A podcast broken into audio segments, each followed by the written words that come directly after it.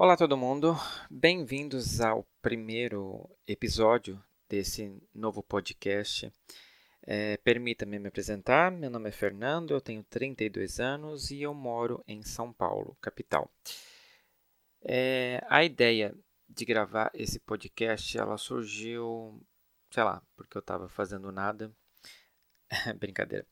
Na verdade, assim, é, há, há, um tempo atrás eu escrevi uma série chamada Fora do Meio que tinha a ideia de justamente é, apresentar coisas da vida LGBT para as pessoas de fora. Então eu pensei, podcast é uma coisa tão em alta, por que não transformar a ideia da série, que é uma história, em um, uma conversa realmente com alguém, né?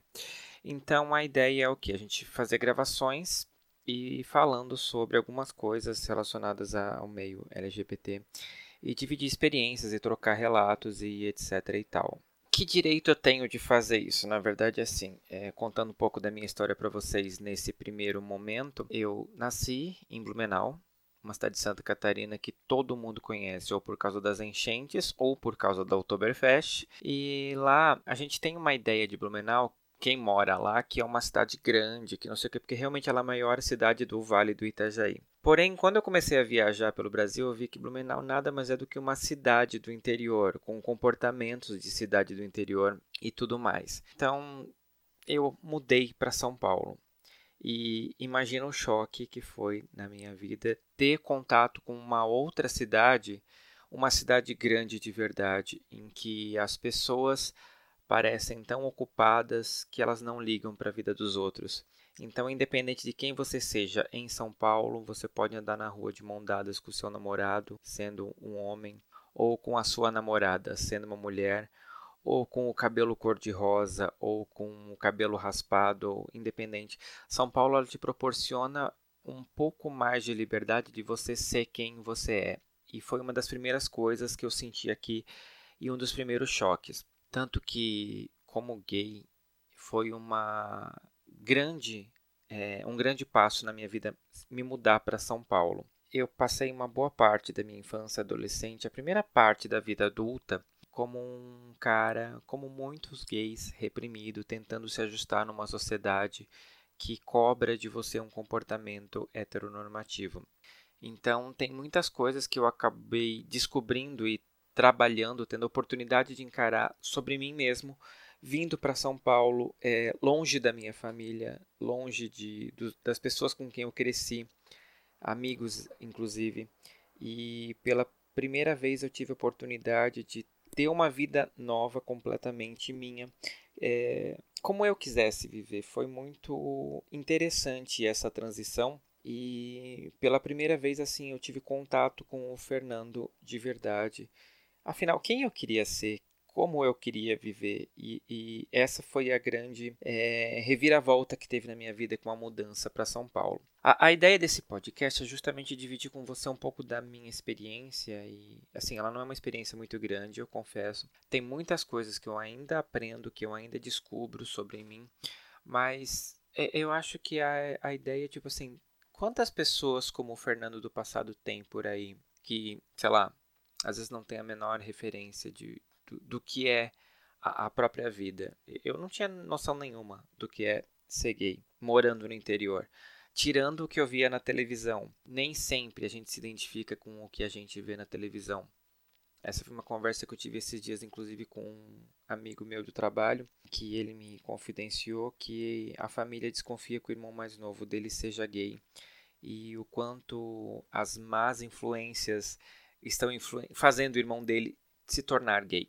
Aí a gente acabou conversando e eu perguntei para ele, tá? Aquela pergunta básica, né? Quando que você se tornou hétero? E diante da resposta dele, que tipo, ah, eu acho que eu sempre fui, disse, pois é. Aí ele falou, ah, mas meu irmão não era assim no passado. E eu disse, eu também não era assim no passado, mas não porque eu não sentisse atração por outros caras. Isso sempre esteve presente na minha vida. A questão é, eu não sabia o que isso significava, porque ouve-se falar muito em tipo, ah, fulano gay, não sei o que gay, personagens gays na televisão. Como uma pessoa nascida nos anos 80, as minhas referências da adolescência eram quem? Era o Pete Bicha, era o Patrick, eram alguns personagens gays estereotipados que tinham uns trejeitos que eu não tinha, que falavam de um jeito que eu não falava, tinham uns cabelos ou roupas que eu não tinha ou, ou vestia.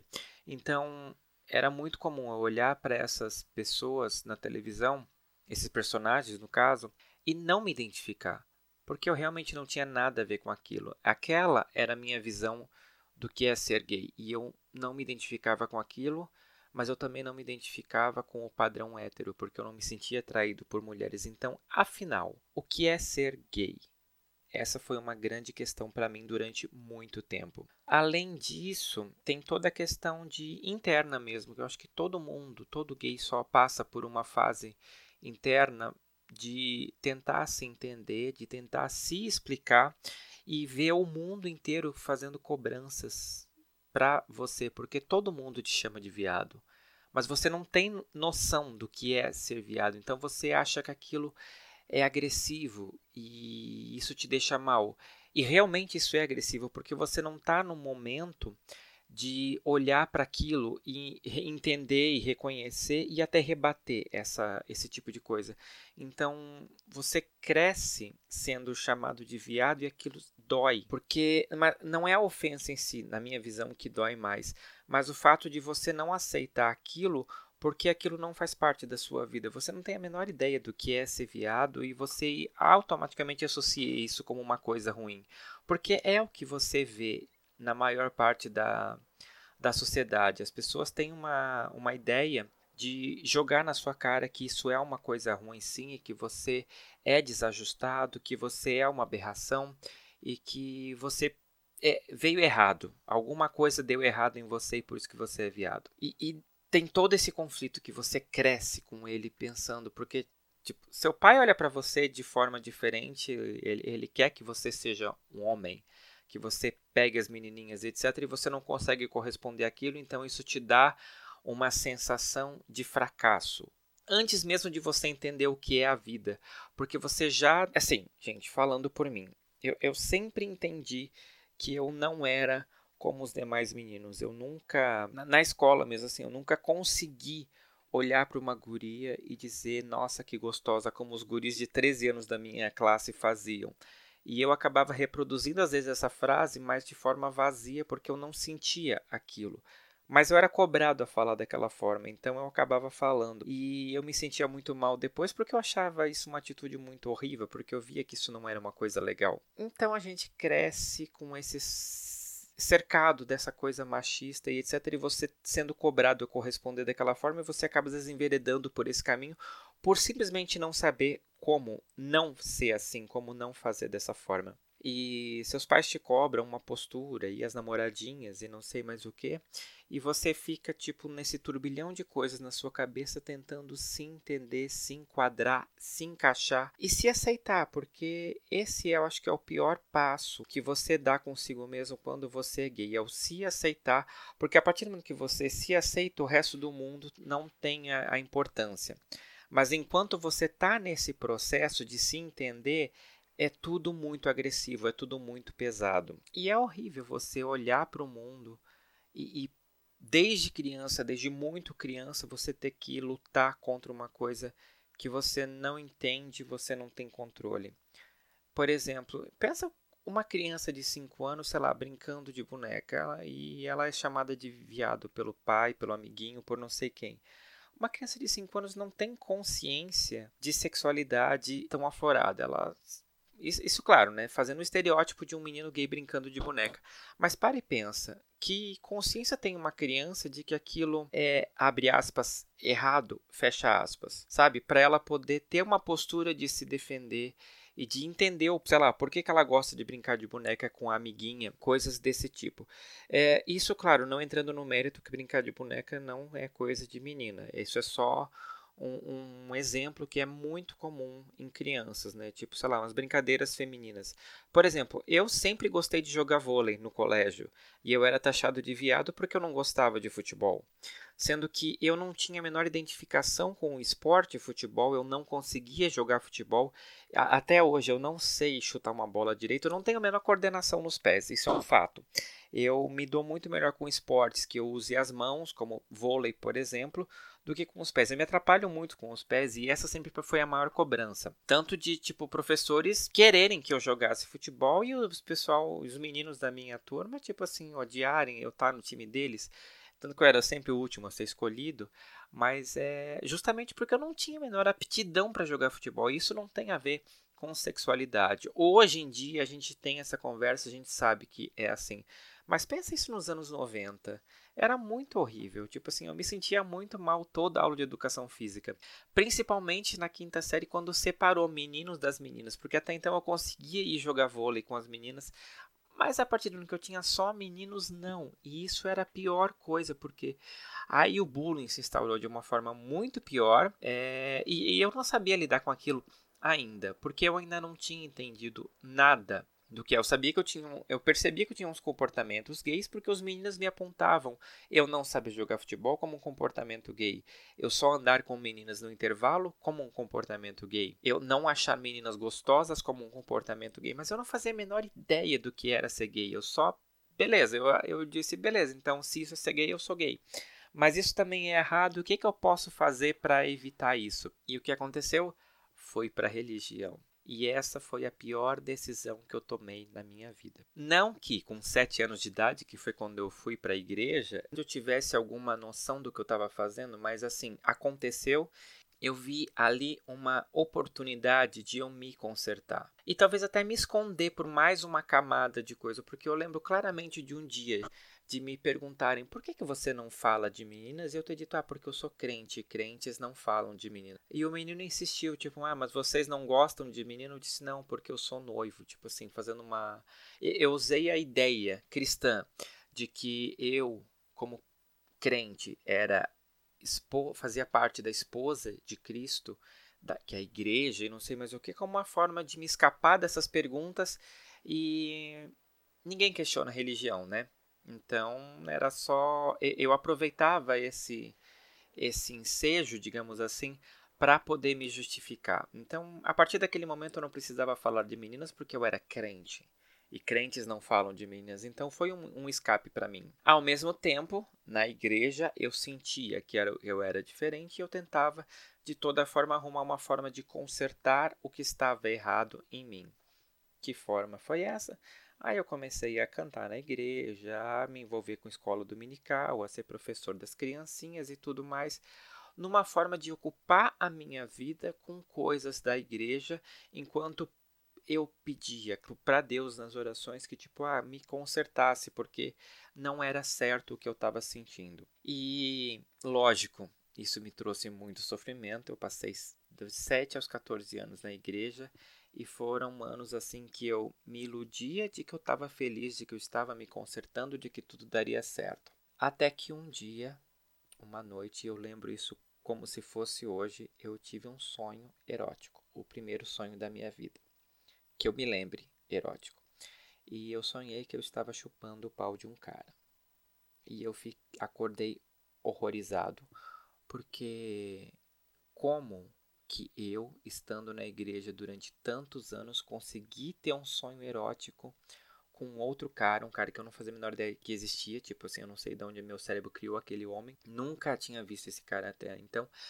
Eu nunca tinha tido contato sexual com ninguém, então, tipo, não tinha a menor chance de eu saber como era chupar um pau. Até aquele momento, tipo, nos, naquele sonho. E eu fiquei, meu Deus do céu, que coisa horrorosa estou, né? Eu, eu, eu me culpei por ter tido esse sonho. E eu, né, mergulhei numa coisa tipo, eu preciso mudar isso em mim. Eu preciso consertar isso em mim. Meu Deus, como farei isso? E eu mergulhei na igreja dessa forma e passei muito tempo. Até que eu comecei a ter alguns conflitos internos. Como conflitos internos?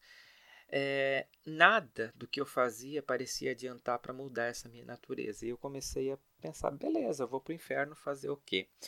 Mas ao mesmo tempo eu pensava, gente, mas como que eu vou para o inferno? Tipo, nossa, tem tanta coisa que de errada no mundo. E eu comecei a observar a hipocrisia da igreja em algumas coisas e lendo a Bíblia várias passagens que são estranhas, como, sei lá, apedrejar mulher e etc e tal por determinadas coisas, que eu comecei a questionar isso para mim mesmo, tipo, beleza, isso aqui é pecado, mas isso também é pecado e hoje em dia não é pecado, então peraí, calma. É, eu sei que eu entrei numa crise muito grande de fé e isso culminou na, numa revolta minha pela seguinte questão. Eu descobri que minha mãe casou grávida de mim. Isso nunca foi escondido, na verdade, assim, mas eu acabei criando essa tendo contato com essa história e eu fiquei tipo, cara, minha mãe casou grávida de mim, então talvez esse seja o motivo de eu ser assim, seja um castigo um, por causa de um pecado, não sei o que. E eu enveredei por um caminho de me considerar uma aberração como uma forma de punição para os meus pais. Mas logo em seguida eu parei para pensar racionalmente, pensei, tá, peraí, calma, vamos por partes. Por que, que eu tenho que ser o fruto de um pecado, de uma coisa que eu não tive, abre aspas, culpa, e, e, eu comecei a questionar essas coisas. E um dia, conversando com o pastor, ele veio para cima de mim dizendo que realmente eu era fruto de um pecado, então eu tinha que me dedicar muito mais à igreja, não sei o quê. E aquilo me soou tão agressivo que eu disse: não, peraí, peraí, tem alguma coisa muito errada. E a partir de então eu comecei a questionar cada vez mais a igreja, eu comecei a questionar a fé e eu comecei a fazer umas provas de Deus e ele não me respondia. E eu sei que eu criei, assim, começou uma fase muito revoltada da minha vida em que eu simplesmente larguei a igreja e eu fiquei muito muito mal. Não por ter a, a largado a igreja. Eu acho que isso foi positivo, mas foi uma fase muito difícil porque eu fiquei desnorteado. Então eu comecei a procurar outras explicações e eu entrei por uma fase meio pesada da minha vida, porque o que acontece? Eu me apaixonei por um cara. E eu não soube lidar com aquilo. E foi muito pesado. Porque esse cara era meu chefe na época. E ele era casado. E eu comecei a. Eu não soube lidar com aquela situação. Então, eu, eu, assim, foi uma fase muito pesada para mim, porque foi a primeira vez que eu tive o contato real com estar apaixonado por um cara, apaixon... gente, apaixonado mesmo, assim, de verdade, sabe, de sofrer por amor. E o cara é hétero e etc e tal, e eu não sabia lidar com aquilo, então eu tive uma fase muito complicada que em outra oportunidade eu conto. Mas eu sei assim, foi muito pesado, foi muito difícil para eu lidar com isso. Não, não, não deu muito certo, tá? Eu, eu já vou adiantar que tipo assim, eu fiquei mal de verdade. E depois disso, eu comecei a. Eu. Eu comecei a me procurar, digamos assim, a, mim, a procurar me entender. Eu acabei contando na época para uma prima que eu era gay, num momento assim de, de coisa, uma prima que é muito próxima a mim, e, e a reação dela foi a pior possível. Ela ficou, falou várias coisas horríveis, assim, que para mim naquela época eram horríveis, assim, não foi nada pesado, ela só disse que isso não era certo, aquelas coisas básicas que todo mundo fala, tipo que não era certo, que isso era errado, blá blá blá. Não foi a reação que eu esperava. Eu esperava ser acolhido de alguma forma e eu não tive isso. Isso me fez mergulhar ainda mais numa depressão. Depois eu falei para ela que eu tinha falado besteira, que eu estava confuso e etc e tal, é, e ninguém nunca mais tocou nesse assunto real, assim. Mas eu passei maus bocados, assim, porque eu, eu, eu já comecei tendo uma rejeição da pessoa que eu mais confiava. E eu não. Como lidar com isso, gente? Sério, eu não, não sei. Na época eu não sabia como lidar, porque eu estava numa cidade que não tinha apoio, eu não tinha referências gays, eu não conhecia outros gays. E essa coisa dentro de mim conflituosa e eu gostando de um cara é, sentindo atração por caras e não sabendo lidar com isso. Foi um processo muito pesado. É, e hoje, quando eu olho para trás, e eu olhei durante isso muito tempo fazendo terapia, a coisa que eu mais queria naquele momento era ter com quem contar, ter com quem me abrir, ter com quem discutir isso e pedir uma opinião e pedir uma orientação e entender o que estava acontecendo comigo e por que estava acontecendo comigo e etc e tal. E logo na sequência, tipo assim, vocês, provavelmente pessoas mais jovens não vão lembrar, mas houve uma novela da Glória Pérez chamada América em que tinha um personagem gay. E quando estava passando essa novela, eu fiquei muito vidrado nela, porque foi a primeira vez que eu vi um personagem gay tridimensional, digamos assim, com, com dramas e etc, parecido com os meus. Essa, pra, enquanto para mim foi uma foi bom ter isso, criou-se um outro conflito, porque daí minha família começou a discutir homossexualidade. E meu pai falou uma vez num, num almoço de domingo que esse, né, graças à novela, houve-se essa, essa conversa e meu pai falou, né, para ninguém em geral que ele nunca aceitaria um filho gay. E eu estava na mesa e eu já sabendo que eu, né, era gay, ouvi isso e pensei, putz. Isso considerando que eu nunca me dei bem com meu pai. Desde criança a gente sempre cresceu, teve uma relação muito conflituosa. A gente sempre bateu muito de frente e dois bicudos, né? E, e na terapia eu tive a, a percepção que eu meu pai cobrava algumas coisas de mim e eu não correspondia muitas vezes por teimosia, como uma forma de contrariar ele, provavelmente por perceber que ele não me aceitaria. Então eu criei uma barreira entre nós, justamente provavelmente para como uma forma de não sofrer com isso. E eu passei anos fazendo isso até que né, a terapia me ajudou a entender um pouco isso. Então, eu, a primeira coisa que eu recomendo para você que está me ouvindo é, e, e, não sabe lidar com algum conflito interno, procura terapia, gente, sério. Desabafar com amigos é bom, mas não é igual ter um profissional te escutando e te orientando. Foi um, muito bom para mim. Eu queria ter feito isso antes. Eu acho que eu teria menos conflitos. E, a, e, o mais engraçado é que até hoje eu tenho tantos conflitos relacionados à religião que eu tenho que lidar daquela época da minha vida e é, é engraçado porque enquanto eu me sinto muito liberto dessa fase eu vejo que eu tenho muitas amarras ainda com relação a elas. Tanto que eu tô num processo evolutivo comigo mesmo até com o meio gay. Tanto que eu batizei esse podcast de fora do meio porque apesar de ter uma cabeça completamente diferente da que eu tinha no passado, em que eu era uma pessoa totalmente discreta e fora do meio, digamos assim, é, eu hoje em dia ainda me considero um pouco fora do meio, apesar de ser um pouco mais ativista, de falar sobre o assunto, de é, debater e de defender o, os meus irmãos. E ainda tem muita coisa que eu preciso melhorar. Por exemplo, eu ainda me acho um pouco homofóbico tem algumas coisas que eu vejo hoje em dia que o meu primeiro pensamento é de repulsa. E pessoas que são como eu.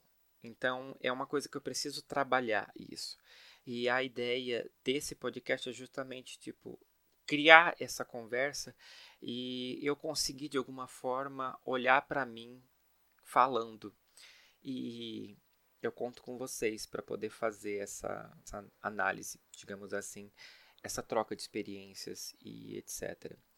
Então, esse primeiro episódio é um episódio que eu considero de apresentação, porque assim, eu nunca criei um podcast falando. Eu tinha um podcast há um tempo atrás que era praticamente um programa de rádio onde eu tocava umas músicas e eu conversava entre um intervalo de música e outro com pessoas que ouviam ao vivo, mas esse é um podcast em que eu pretendo abrir meu coração, pegar algumas coisas e falar sobre, discutir mesmo, abrir, realmente abrir meu coração e, e torcer para que as pessoas ouçam e queiram conversar e queiram discutir e a gente troque experiências, porque eu considero que eu estou num processo de aprendizagem, de amadurecimento, de crescimento como homem, como gay, como ser humano e eu não quero fechar nenhuma porta.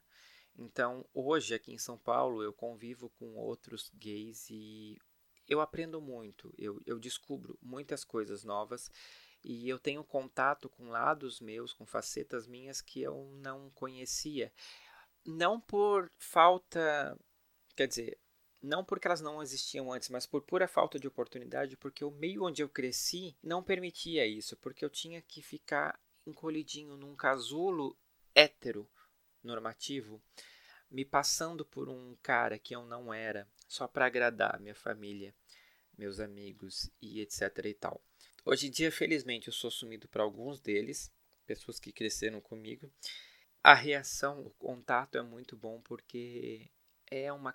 Hoje eu vejo o quanto eu fui bobo de no passado ter medo de ser gay. Não que a gente não tenha que ter medo ou que a gente seja um medo é, infundado, tá, gente? É, eu acho que essa sensação de medo faz parte do momento onde você, gay, está. Eu acho que esse processo de autoaceitação, ele é um processo muito importante, mas ele também é um processo muito doloroso, muito doloroso. É um espinho que fica lá dentro de você e que você precisa se libertar. Não é fácil, não é rápido, comigo pelo menos não foi, mas depois que você chega num determinado nível, é muito bom, é libertador. E eu acho que isso é o mais importante para gente. Chegar nesse momento e se aceitar, se reconhecer e se respeitar. Eu acho que quando você chega nesse nível de maturidade, digamos assim, o mundo deixa de importar. A cobrança do mundo, a, o peso do mundo sobre você, ele se transforma. E quando isso acontece, você lida com você, com a sua vida e com as pessoas ao seu redor de uma forma muito mais aberta e muito mais segura e muito mais lúcida. Porque você sabe quem é você. Você sabe da sua força, você sabe de tudo que você é capaz. E isso, gente, é uma, uma sensação não dá para descrever, não dá para imaginar. É um sentimento tão bom que quando você chega lá, nada mais importa. Você tem força para sorrir, tem força para lutar e você quer fazer tudo isso. Principalmente porque você olha para o lado e vê lá um irmão seu que está na situação que você estava no passado e você se sente tão tentado a estender a mão e ajudar aquela pessoa a passar por essa fase que não, não dá para você ficar calado. Você quer fazer parte do mundo e quer ajudar as pessoas que estão evoluindo. E quando você vê uma pessoa sorrindo e dizendo eu sou gay, tudo bem, é maravilhoso. Porque a gente cresce junto. A ideia de realmente ninguém soltar a mão de ninguém depois, ela é real e é lindo. É muito bom, de verdade. Então, se você está me ouvindo e você está nesse lugar de se buscar, de se entender, calma, tá? Eu prometo para você que todas as dúvidas que você está tendo agora, elas vão passar, elas vão ser sanadas e que a resposta realmente ela vem de você, ela não vai vir do mundo. Só que para você achar, você tem que ter paciência, tem que ter calma e não ter medo, tá? Eu sei que é difícil falar, eu era o mais medroso no passado, mas é um processo que dói, mas vale a pena. Porque quando você chega do outro lado, você vê que toda a sua luta ela não foi em vão. Ela faz parte de você e ela te torna uma pessoa melhor. Porque quando você passa por uma luta pesada, você é capaz de olhar para o seu irmão que está na mesma situação que você estava no passado e entender a dor dele. E quando você entende a dor dele, a ajuda que você quer dar e que você dá, ela é muito mais genuína, porque você sabe exatamente aonde você tem que pisar. Então é isso, gente. Eu espero que vocês gostem da, desse podcast. Eu prometo fazê-lo quinzenalmente e a gente vai conversando sobre os mais determinados assuntos. E eu quero te convidar a fazer parte do podcast Fora do Meio, tá bom? Se você se identificou de alguma forma, se você quiser conversar comigo, pode me mandar um e-mail para fora do meio podcast@gmail.com. Fique à vontade de mandar assuntos ou qualquer coisa que você queira discutir, a gente vai criar uma conversa junto, tá bom? Essa é a ideia. Um grande abraço, um grande beijo e até a próxima.